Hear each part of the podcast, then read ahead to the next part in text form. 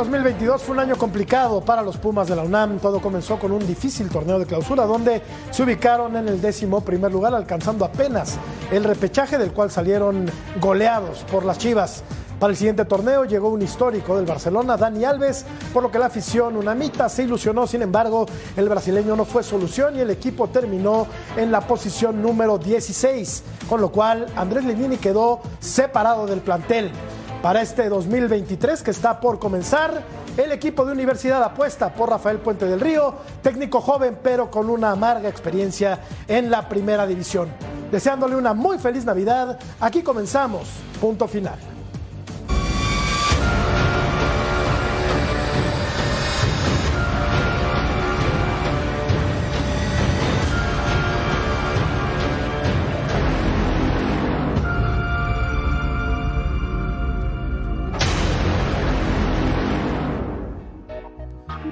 Tal amigos? ¿Cómo están? Eh, Muy buenas noches, bienvenidos a Punto Final. Gracias por acompañarnos en este 25 de diciembre de 2022. Se nos termina el año.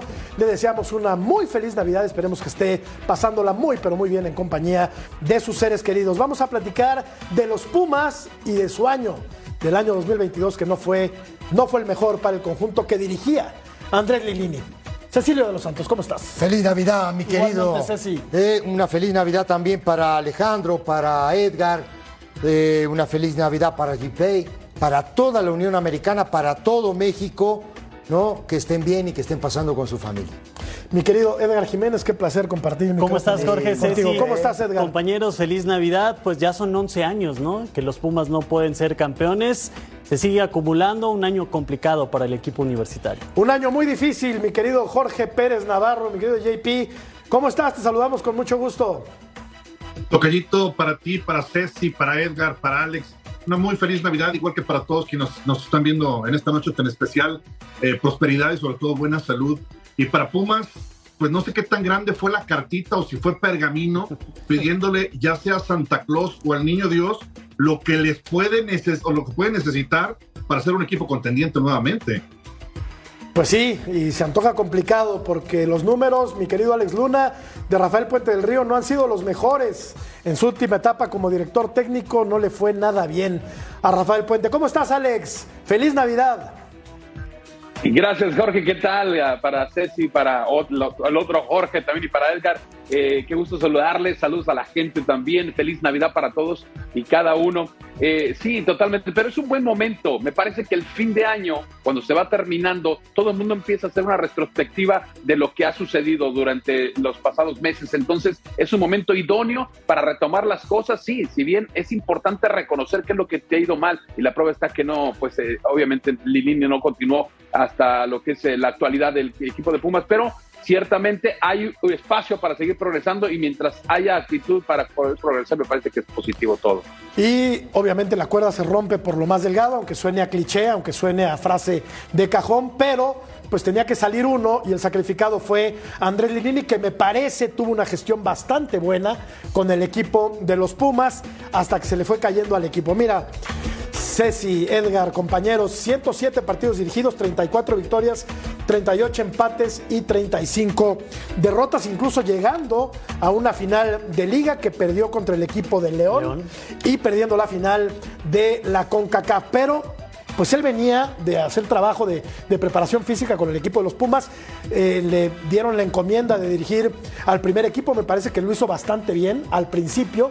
Y después como que se le fue Ceci cansando el caballo, El caballo. a Andrés Lilini, ¿no? Mira, primero, primero yo soy de, la- de las personas que creen que, que este tipo de entrenador, ¿no? Que está trabajando en fuerzas básicas, que está trabajando con la gente joven, que está intentando no eh, no irlos puliendo, irlos no haciendo futbolistas o haciéndose futbolistas con el tiempo, eh, a mí me gusta mucho, ¿no? El tema es que cuando le dan la oportunidad a esta gente, como el fútbol es urgente de resultados, ¿no?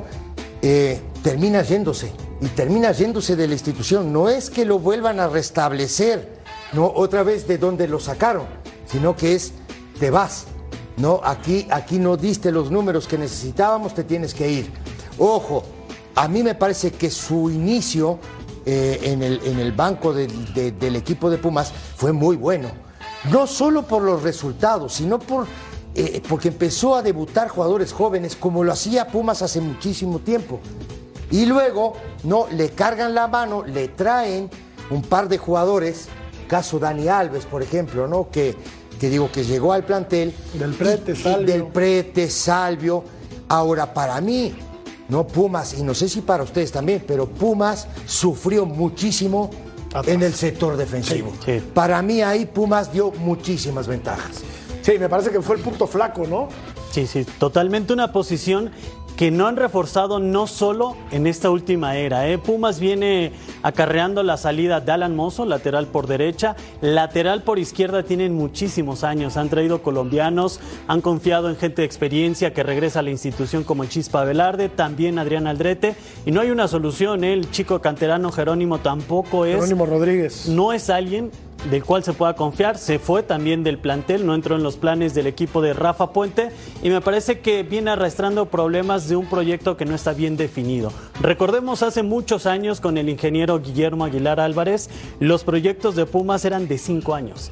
Camadas de canteranos de cinco años, eh, los maduraban en el fútbol mexicano, se vendían, pero atrás ya traías otros chicos. Hoy no existe eso y coincido con Ceci, ¿eh? me parece que si algo le tenemos que aplaudir a Andrés Lilini fue la gestión que tuvo con los jóvenes. Bajo su mandato salieron chicos como Eric Lira, que fue ¿Cómo una de las grandes ventas. ¿Cómo no? Y también Jorge Rubalcaba, un chico que inclusive fue utilizado como sparring por Gerardo Martino en Qatar. Sí. Y bueno, ahí Debutó está. a Mauri García, por ejemplo, que, eso que, que- que- que me parece que. 15 que puede debuts ser. en total tuvo. Claro, ahí está, digo, tipo joven que luego se lesiona. no También, sé. también batalló mucho con lesiones, ¿eh? Correcto. La del joven Carlos Gutiérrez que Ajá. venía eh, ascendiendo, se termina fracturando en un par de ocasiones. Todos fueron debut de Marco Lilini. García también. Marco García No, también. ¿Estás de acuerdo que fueron todos debut de, de Lilini? Ahora, Sí, por y si ejemplo. no los debutó él, por lo menos trabajó muy bien Sí. con, con- con- Ahora, con los de- jóvenes que, que venían de la Decía cantera. Edgar hace, hace un rato y, y- y le voy a pasar la pelota a los muchachos y a ti también. Digo, del tema de, de- ¿cómo te digo? Que ha sufrido mucho en el sector defensivo. ¿Le da seguridad a Freire, por ejemplo? No, me parece ese que equipo. no el es el líder. el ¿no? Y ojo, y, y mira que el arquero es muy bueno, no es tan, digo, eh, González, Julio, ¿no? Julio González. Julio González, que me parece un buen portero, pero bueno, digo, tampoco le puede salvar todo a los Pumas, ¿no? Digo, cuando, cuando de pronto los defensores son un flan. Claro. Aparte, eh, JP, raro, ¿no? En un equipo como universidad que solía formar defensas de altísimo nivel. Ahí está el caso de Héctor Moreno y más atrás Claudio Suárez, Juan de Dios Ramírez Perales, en fin, un semillero inagotable de muy buenos eh, defensores. Ahora a Pumas le duele JP muchísimo la parte defensiva. Eh, desgraciadamente, Tocayo, estás dando, estás mirando el timón hacia otra dirección, porque este es un problema que le ha atañado a Pumas desde hace varios años. Cuando el fútbol deja de ser fútbol y se convierte en una industria deportiva, comercial, de entretenimiento, me parece que Pumas como organización no crece y se va relegando. En los 60, 70 y 80 fue, si no la mejor cantera, una de las mejores junto con Chivas y con Atlas. El problema es que ahora probablemente las dos organizaciones que van llevando o van marcando la pauta en este, en este renglón son Santos y Pachuca. No evolucionó Pumas e insiste a nivel directivo querer ser contendiente y protagonista sin invertirle al negocio. El que le digan a Rafa, no hay dinero y te la juegas con canteranos, no le pueden dar un semestre, Tocayo, Ceci, Edgar, Alex. Tienen que darle un tiempo, tienen que hacer un proceso precisamente. A ver, eh, mi, querido, mi querido Alex, ¿qué tiene que cambiar Pumas de cara al 2023 para volver a ser un equipo protagonista? Ya vimos que la fórmula de Lilini terminó por agotarse y ahora la directiva de universidad apuesta por un técnico que sigue siendo considerado joven, pero cuyos números, la verdad es que no lo avalan como para dirigir a una institución de este tamaño. ¿Qué podemos esperar de Rafa Puente del Río, mi querido Alex?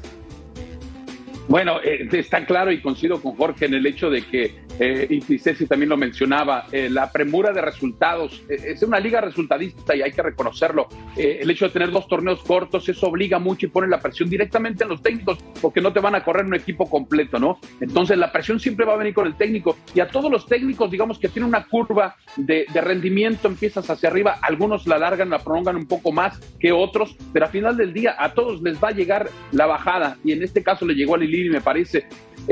yo me pregunto una cosa, si, si, si tuviéramos un torneo largo, eh, ¿cuántos equipos que han sido campeones en torneos cortos serían de verdad campeones. Tendría que ser campeón en los dos torneos del año.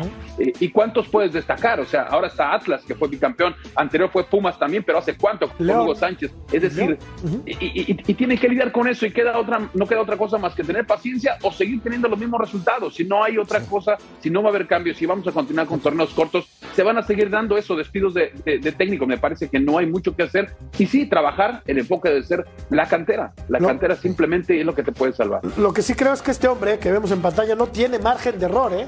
No tiene margen de error porque sus números son, son mediocres, esa es la verdad. 65 partidos dirigidos, 17 triunfos, 12 empates, 36 derrotas.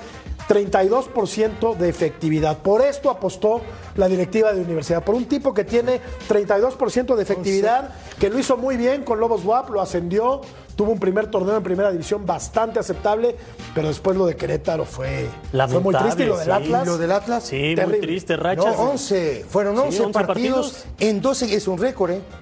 Porque es, difícil encontrar un técnico. ¿no? 14, ¿no? 14 partidos perdidos. hace 14 partidos que no gana técnico. Pero, digo, es, eh, pero es difícil encontrar que tú pierdas 14 partidos en dos diferentes equipos. Es muy difícil eso.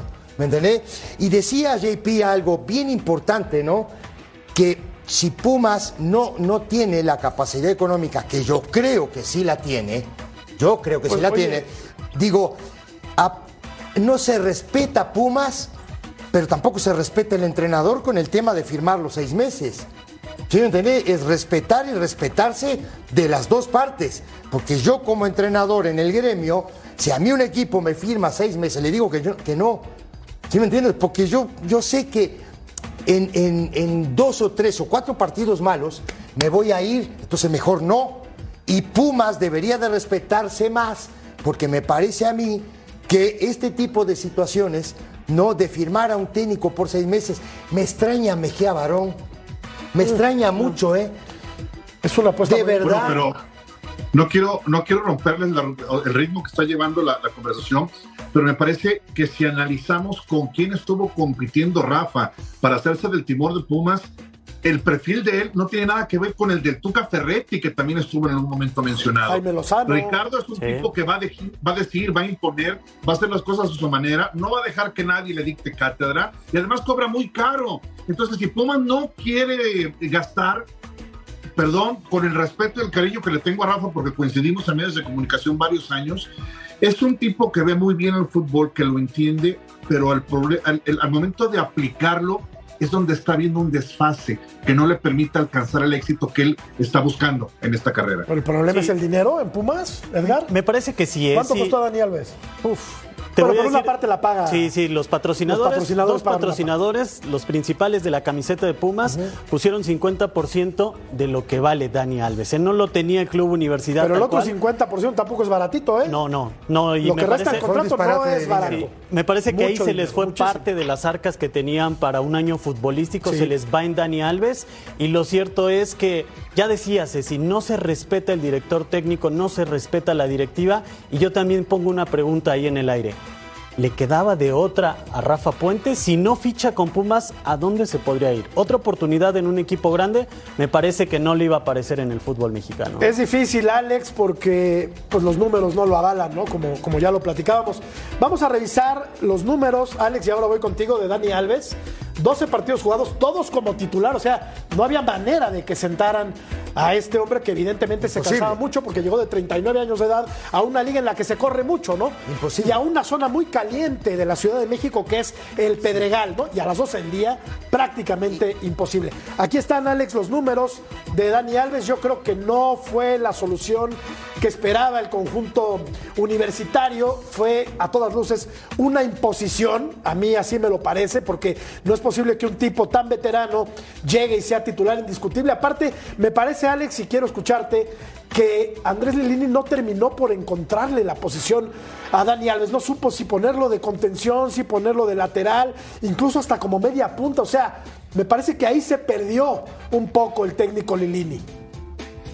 Sí, totalmente de acuerdo. Y me parece también que, que no solamente el técnico no encontró la posición Lilini de, ubicarlo de la mejor manera para que pueda rendir al máximo, sino que para empezar fue abrupta la llegada. Eh, no hay movimiento de convivencia de una pretemporada más amplia, digamos. Eh, a final de cuentas, el grupo también le costó trabajo asimilar, digamos, el sistema de juego de, de, Dani Alves y quizá también las personalidades. En ese sentido, a veces nos olvidamos que el fútbol pues, no son, no son, este, no son robots mecánicos, ¿no? Que lo pones y funciona. O sea, hay una personalidad de cada, de cada persona y eso va desde el vestidor, cómo se acopla cada, cada uno de los equipos. En este caso, con Dani Alves no le fue bien. Hay que recordar también que con Pumas en, en, en el torneo más reciente tenía una victoria y tres empates nada más, cero derrotas antes de la llegada de Dani Alves. Ocho partidos después vino a quedar con unos cinco y seis, es decir, un, una victoria, un empate y seis derrotas. Eh, ahí te refleja justamente que no había acoplamiento por completo del equipo, sí. no solamente el técnico. Que me parece a mí, muchachos, que digo, dentro de todo esto es un jugador de muchísima calidad. Hombre. Ahora.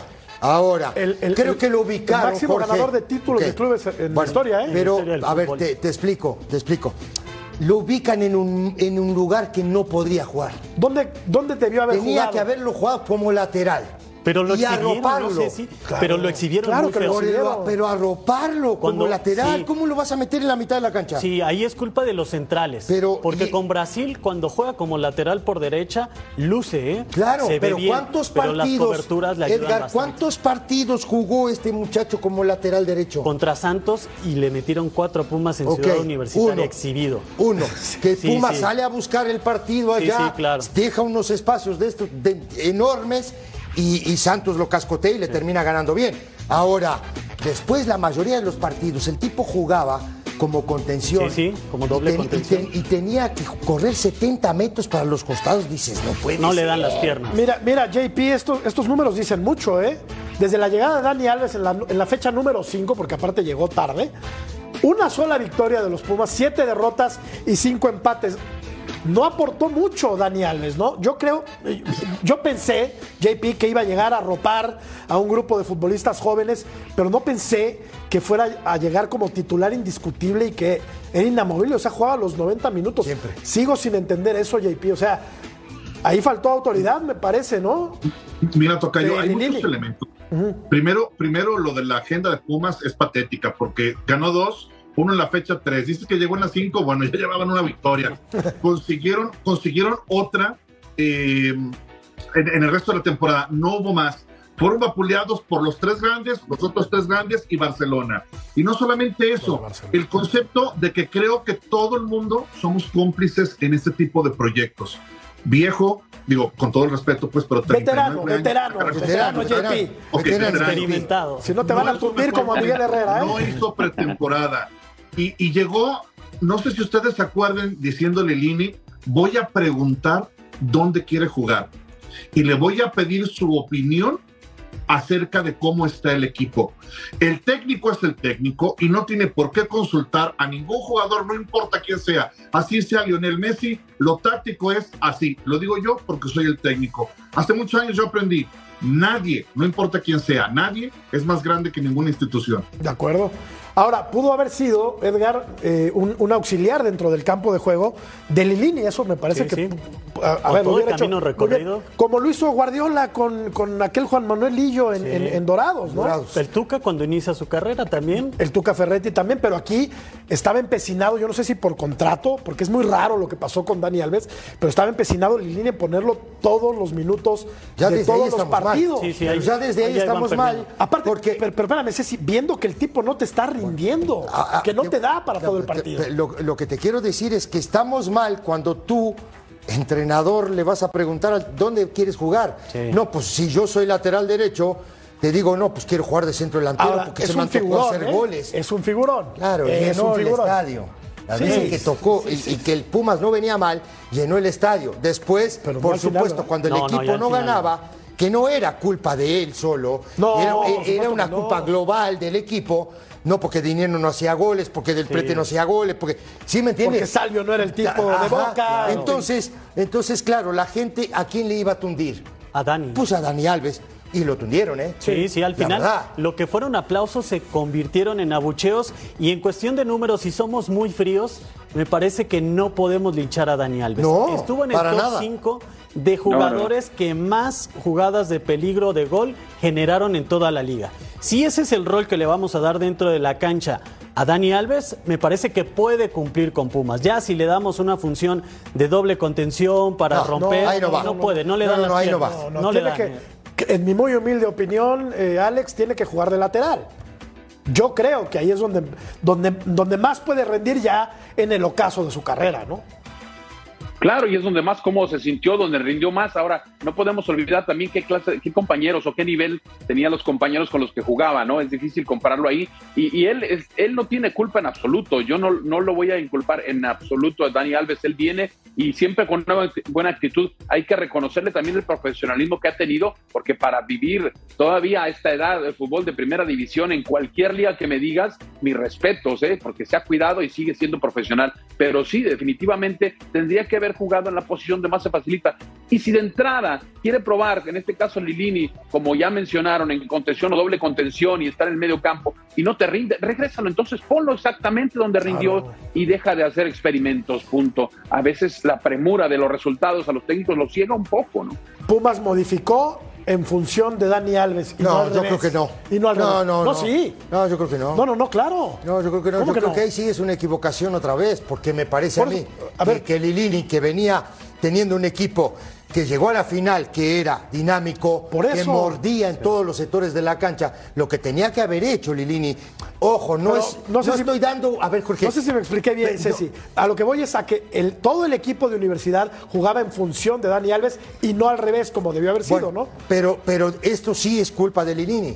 Porque, Claro. sí, porque, porque si de pronto. Se llama falta de autoridad. Tú, tú llegas y dices, a ver, Dani Alves, tú vas a jugar de lateral derecho o vas a jugar de carrilero derecho. Si lo querías arropar, podías haber hecho una línea de tres centrales con dos carrileros, que lo había hecho, él ya había jugado sí, sí, así en-. Barcelona, ¿no? Entonces, dale para adelante nomás y nosotros aquí te vamos a cubrir la espalda y te vamos a ayudar, Claro. ¿no? Pero lo tienes en un costado, no lo tienes en la mitad de la cancha donde el tránsito, no, y el correr es mayor.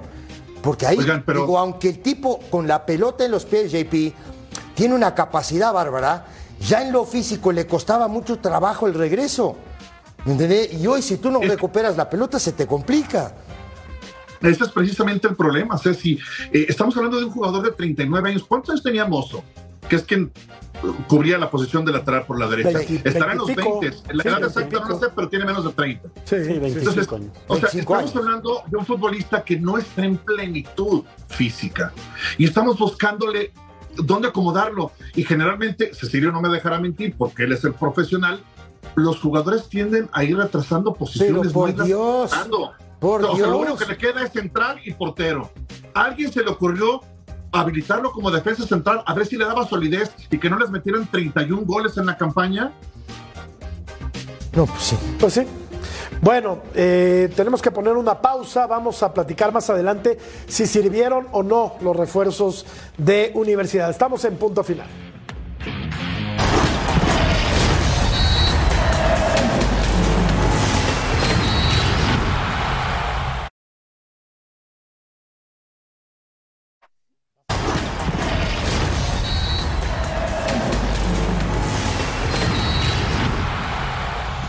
Regreso en eh, punto final, como parte de la fiesta, lanzamos un NFT gratis. Somos el futuro.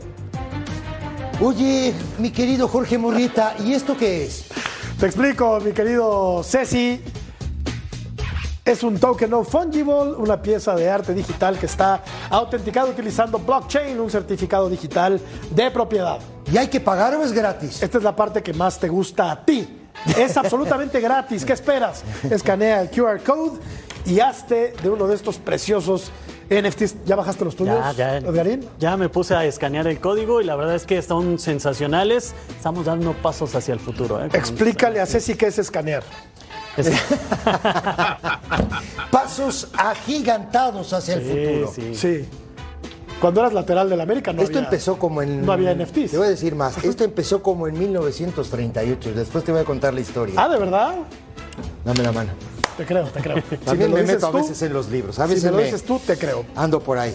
Vamos a revisar los refuerzos de universidad ¿Cómo no? Dale. y seguimos platicando. Gil Alcalá, César Huerta, Adrián Aldrete, Gustavo Del Prete, Eduardo Salvio y Dani Alves. A mí me parece que de tres cuartos de campo hacia adelante, el equipo de Pumas se reforzó bastante bien. Ahora, ponlos a jugar bien, hazlos jugar bien. Ese es la, el dilema que tuvo Andrés Lelini, porque, a ver, si te dicen, Edgar, te voy a traer a Del Prete, te voy a traer a Dineno, te voy a traer a Salvio, pues dices, ¿dónde firmo? Sí, ¿no? sí, es un tridente impresionante, ¿no? Pero Inclusive, luego, y Dani Alves, atrasito de ellos. A sí, ver, sí, si te lo cuentan hace, no sé, en 12 meses, no lo crees, ¿no? Que iban a llegar a Pumas. Para empezar, porque el Toto Salvio estaba en el radar de equipos importantes como América, como Monterrey, del Prete también sonó para varios equipos de la Liga MX. Dinero ya estaba. Sí, el problema es lo que tú decías.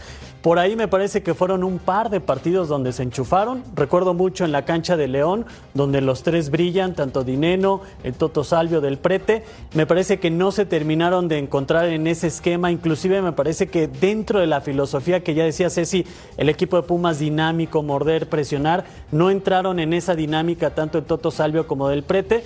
Vamos a ver si Rafa Puente puede que hacer que estos futbolistas puedan demostrar su calidad dentro de la cancha. Y que Dinero haga goles. Sí, porque, porque digo, al final del día seco. creo que el primer torneo con, con Lilini, Dinero hizo goles.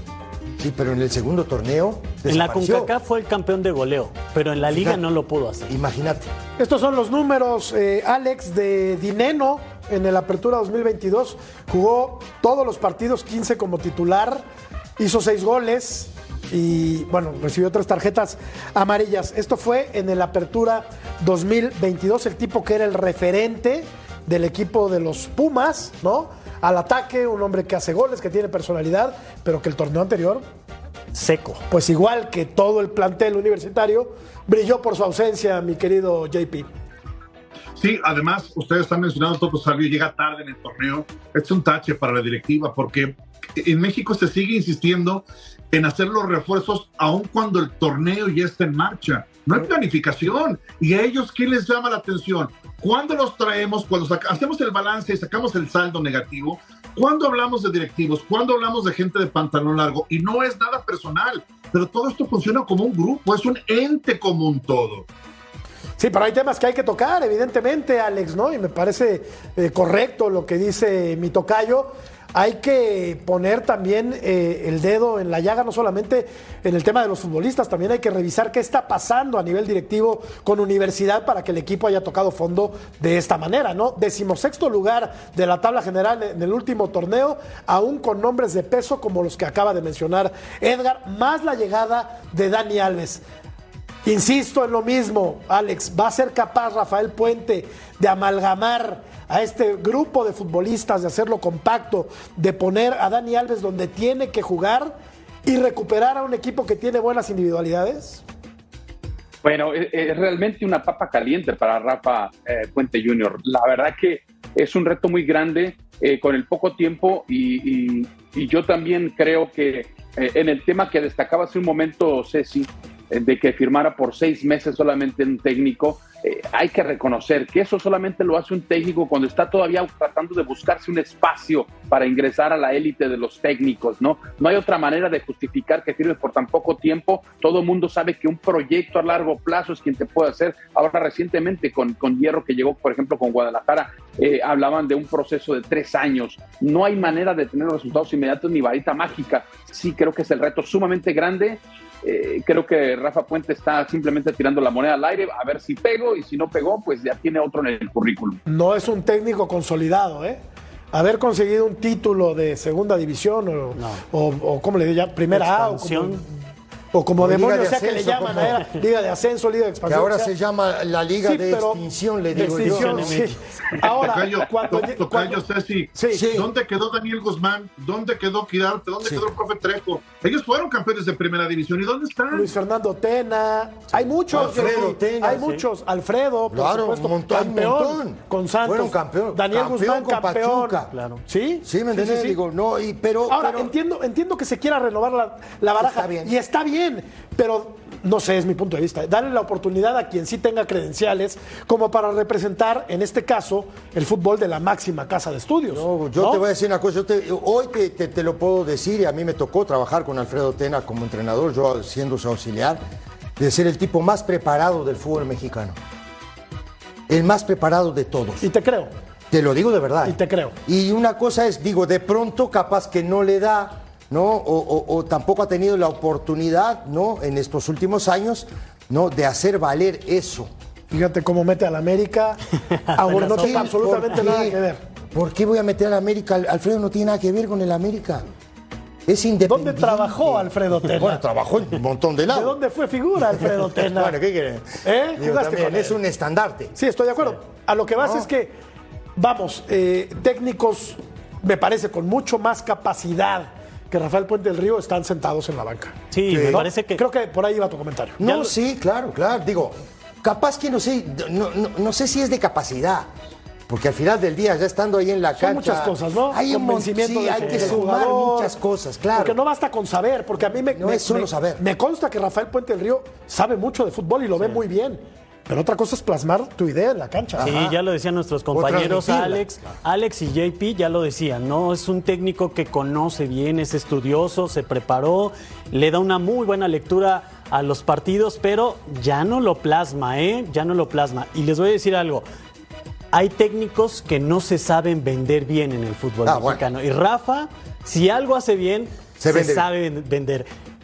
Todavía no llegaba, estaba Andrés Lilini y él ya estaba ahí en los entrenamientos en cantera. ¿eh? Tres o cuatro veces estaba del lado de Lilini, buscaba ser auxiliar antes de que lo designaran como y el primo está con él, ¿no? Claro. Santiago. Sí. Va a trabajar Ahora, en ese hay una-. Sí.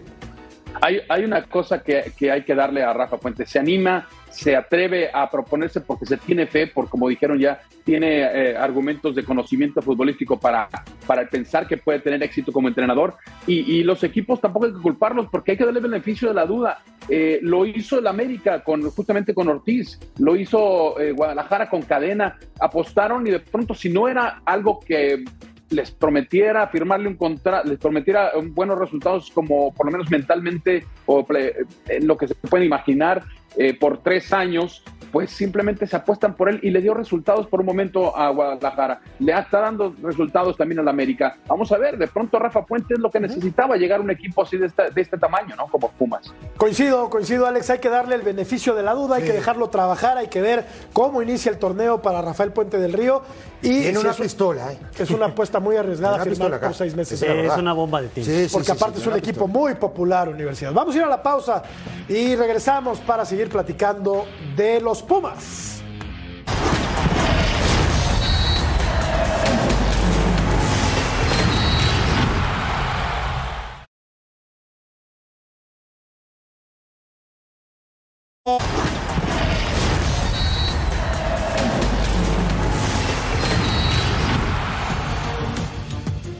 Yo les agradezco mucho la, confianza, la oportunidad que me están dando de formar parte de este, de este club muy especial en México.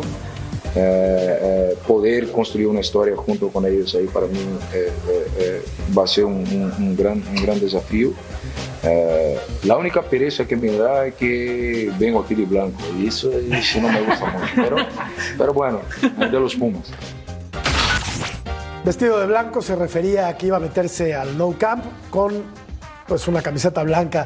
emo- eh, eh, Alusión al Real Madrid, ¿no? Claro, aludiendo al, al Real Madrid, al acérrimo, al acérrimo rival. Y esto lo decía Dani Alves antes de aquel partido infausto contra el Barcelona, en el que se comieron seis, Seis. porque el Barcelona, y no el mejor Barcelona Bajó del- la de máquina. todos los tiempos, Sí, ¿eh? pudieron ser dos. Le bajó, Le bajó de, de el- quinta a segunda. Sí, y ahí dijo Dani, Alba- eh, Dani Alves, como dices tú, mamita querida, ¿a dónde vine a parar, no?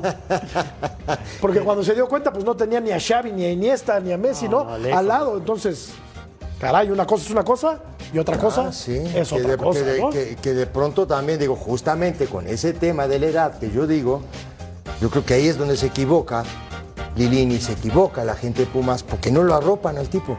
Este tipo de jugador hay que arroparlo, estas, figuras, con la edad que tiene, hay que arroparlos, que ayudarlos. Y una forma de arroparlo, Ceci, me parece también, es darle descanso, ¿no? Pues puede ser. Porque lo estás exponiendo a una lesión. Lo digo Puede con ser. todo respeto para Dani Alves, tipo de 39 años, que viene a jugar a la altura de la Ciudad de México, al calor del Pedregal. Con el smog. Edgar, con la contaminación que hay en esta ciudad, es exponerlo. Exponerlo mucho, ¿eh? Inclusive- No solamente al escrutinio público, porque sabes que físicamente ya no le va a dar, lo estás exponiendo una lesión. Claro, y lo- inclusive los auxiliares de Tite lo dijeron, ¿no? Cuando vinieron a Ciudad Universitaria, una, no lo están Que colocando, ¿eh, Dani? sí, no lo están colocando en la posición que deberían y ¿Cómo además si Dani Alves en ese momento lo decían, si Dani Alves se pone en forma física puede llegar a la selección, después vimos que le alcanzó, pero reconocían que no Sí, hizo no una titular, pretemporada y que no estaba en la mejor forma. Bueno, Y sabes que hay, hay- hay un error, eh, me parece que en la concepción de la llegada de Dani Alves también que se le dio una especie de demasiada responsabilidad, como si fuera Messi, como si fuera Maradona. Y, y- y, bueno, respetando su excelente nivel, todos sus trofeos y todo, no era el momento ni tampoco la etapa de su carrera para que se le confíe tanta responsabilidad. Eh, cuando jugaron precisamente el, el- trofeo Joao Gamper contra el Barcelona, ya mencionaban, después de, ese partido, Pumas eh, pasaron seis partidos para que pudiera ganar uno más. Eh, no puede ser responsabilidad de un solo jugador, vienen todos. Y ahí, cuando te fallan tantos jugadores, la responsabilidad recae en el técnico, y ahí vemos que no estaba ya más en, en Pumas. Respetando, JP, enorme jerarquía de Dani Alves, a mí siempre me pareció un despropósito traerlo a jugar a un equipo que históricamente se caracteriza por su dinámica, por su fuelle, por su ida y vuelta, por su juventud. No entendí la fórmula, JP, nunca la entendí. Yo lo único que quiero entender aquí, Tocayo, es que probablemente quisieron repetirlo de Querétaro con Ronaldinho. Un golpe económico, un golpe financiero, vender Mediático. camisetas.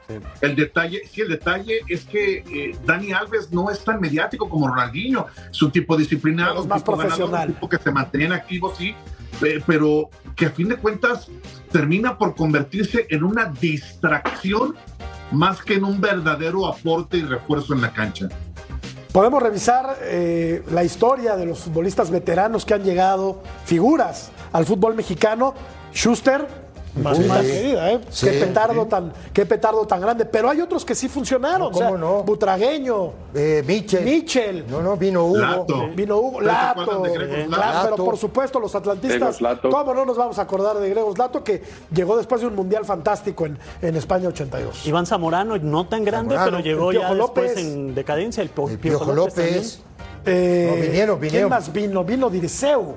Sí. Vino Dirceu a la Pero América, se pero no le fue tan bien. No, Sí, y se no. enojó, Dirceu también. No, No le fue tan bien. no, no, creo que el trato no fue, el trato extra cancha no fue bueno. ¿Sabes quién vino al fútbol mexicano ya en el ocaso de su carrera? Los más viejos nos vamos a acordar, o sea, tú y yo. Eusebio vino al Monterrey. Ah, no, claro. La Pantera Sí, sí, la Negra de Mozambique Negra. vino al Claro, Monterrey. claro, claro. Sí. Por Eh, supuesto. Bueno, Pero han venido jugadores de muchísima calidad, Jorge. pero no es un Bebeto fútbol tan fácil el mexicano. Claro que no es tan fácil. sencillo. Tú jugaste aquí, no es No, no, fácil. no, no, es un No es fácil, fútbol aunque seas un figurón. No es Hay muchos factores que, Sí. que ¿Te inciden. de Amaral? Amaral también, por no, supuesto. Tú, tú no jugaste contra Amaral, ¿verdad? No, no, no, no, no. Amaral es mucho mayor.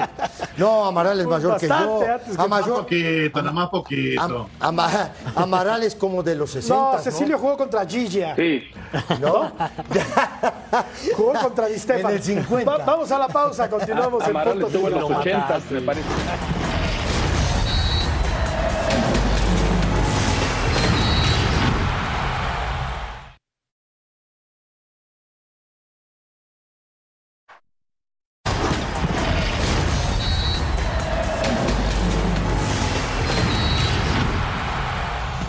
Mejores NFTs deportivos están aquí. Obtén tu NFT gratis. Somos el futuro. Escanea el código QR. Gratis, Ceci, gratis, gratis. ¿Ya escaneaste el tuyo? Qué divino. Ya está escaneado. Están por muy supuesto. bonitos, Muy bonitos. Preciosos. Bueno, Una maravilla. se rumoró. Ya sabemos que en el fútbol mexicano la rumorología es pan de todos los días. Fútbol de estufa, ¿no? Fútbol de estufa. Eh, se habló de que podía llegar a Pumas, eh, Jaime Lozano, eh, ayúdame Edgar. Este, el Memo Tuca, Vázquez, el Tuca Ferretti, Ferretti. Memo Vázquez.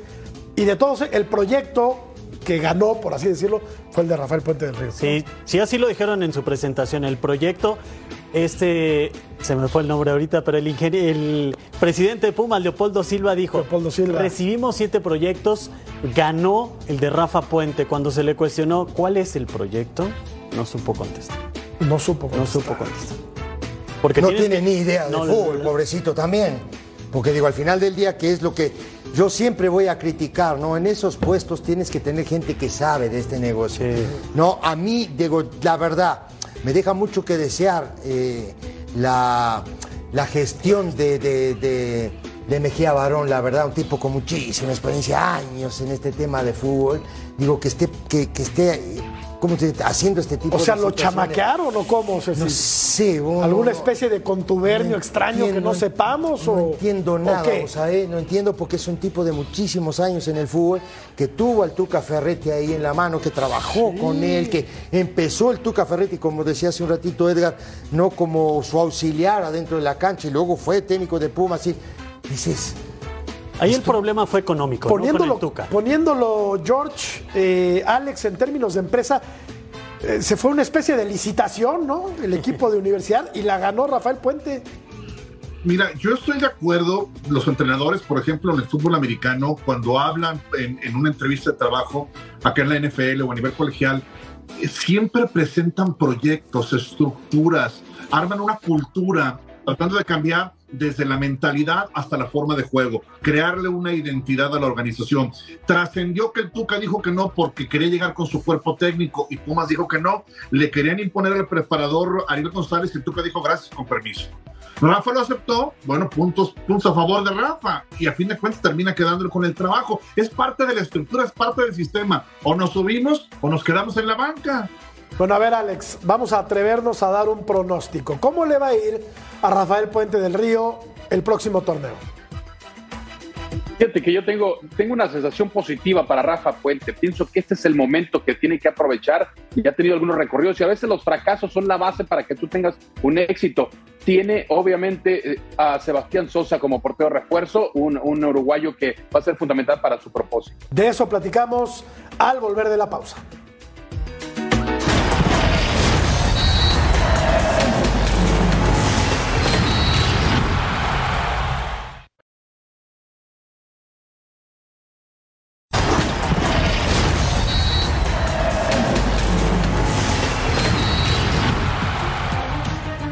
Bajas, Edgar, ¿qué información nos tienes? Bueno, los Pumas ya han confirmado tres refuerzos. Me parece que bien la competencia que llevan en el arco con Sebastián Sosa, el uruguayo Buen experimentado, portero, ¿eh? Buen puede portero. acomodar a la línea defensiva. Si algo le podemos recriminar a Julio, que no es todo, yo coincido que la defensa falló más de lo que le podemos achacar al guardameta, es a lo mejor que le falta ese liderazgo, que acomode a los jugadores en la primera línea de los Pumas. Llevan a, a Sosa también al Cuba Sánchez, Ah, que fue jugador. campeón de Con la Liga de. Expansión con lo quitaron, nos lo quitaron, Y Ulises. Rivas que llega a reforzar la contención, un futbolista interesante que brilló Santos, ¿no? inclusive en selecciones juveniles, Correcto. estuvo en Santos, no tuvo su mejor pasaje con los laguneros, al final no tuvo minutos, ahora le han vendido la oportunidad de ser un jugador que compita por la posición y bueno, ahí están, me parece que Rafa Puente solo podría sumar un lateral por izquierda todavía, él tiene en el radar, no está Porque probado ahí se todavía. fue Jerónimo, ¿no? Sí, se fue Jerónimo, se retiró el Chispa, El Chispa. y Aldrete no ha sido, no ha sido bueno, me, me encantó lo del Cuba. Yo lo conocí cuando tenía 16, 17 años, un tipo joven, cuando yo todavía trabajaba como entrenador. Eh, lo subí yo a la, a la sub-20 cuando, cuando yo dirigía la sub-20. Ahí estuve, después ya me, me ascendieron al primer equipo y ahí ya lo dejé trabajando. Este, pero me da muchísimo gusto, ¿sabes por qué? Porque creo que el Cuba viene haciendo dos o tres torneos fantásticos con el equipo del Atlante. Muy ¿eh? buenos, muy buenos. De, de verdad, Sí, ¿eh? no, mira no. que yo, yo, yo veo, yo ve- ve- veo muchos partidos de la, de la Liga de Expansión y es un tipo que De tiene hecho- una capacidad extraordinaria. ¿eh? En la final de la Liga de Expansión en la Eh, ida, hay un- hay- en la sí. Plan Celaya estaba Rafael Puente en la tribuna. Correcto. Viendo futbolistas, ¿no? Claro, claro. Y el Cuba es un tipo que tiene personalidad, que tiene velocidad, que le gustan los mano a mano, que normalmente gana. Buen juego aéreo también. Creo que le va a venir muy bien a los ¿Y, y Pumas, saben ¿eh? quién se lo recomendó a Rafa? Su auxiliar, ¿eh? Rodrigo Méndez, que estuvo de auxiliar en Pumas Tabasco. Él llevó al Palermo Ortiz, lo conoce de la Liga Sí, de Expansión, y ahora recomendó al, al Mira Cuba qué bueno. Alex, ¿va a recuperar la dinámica Pumas en el torneo que está por arrancar en enero? Ese es el reto. Obviamente estará dentro de la cartita que le escribió justamente a Santa Claus Rafa Puente Jr. Eh, lo creo posible. A veces eh, de pronto los cambios con los técnicos, eh, el que empieza las cosas no cosecha los frutos, sino el que sigue hace el ligero ajuste y con algunos eh, como el refuerzo que ya mencionaron puede cuadrar. Me parece que puede ser una gran oportunidad para Rafa Puente. Y rápido, porque tenemos que ir a la pausa, JP. eh, si ajusta Pumas en la parte baja, ¿puede aspirar a liguilla? Sí, bueno, si mi abuelo hubiera tenido ruedas, hubiera sido bicicleta, tocayo, o sea, tiene que empezar por pues, solidificar la defensa, después anotar goles y después ganar. No puedes aspirar nada cuando ganas dos partidos en el torneo. Tienen que cambiarle completamente la cara a Universidad Rafael Puente del Río si quiere que Pumas sea grande otra vez, porque así se le ha llamado durante muchos años, un equipo grande del fútbol mexicano. Pausa, volvemos.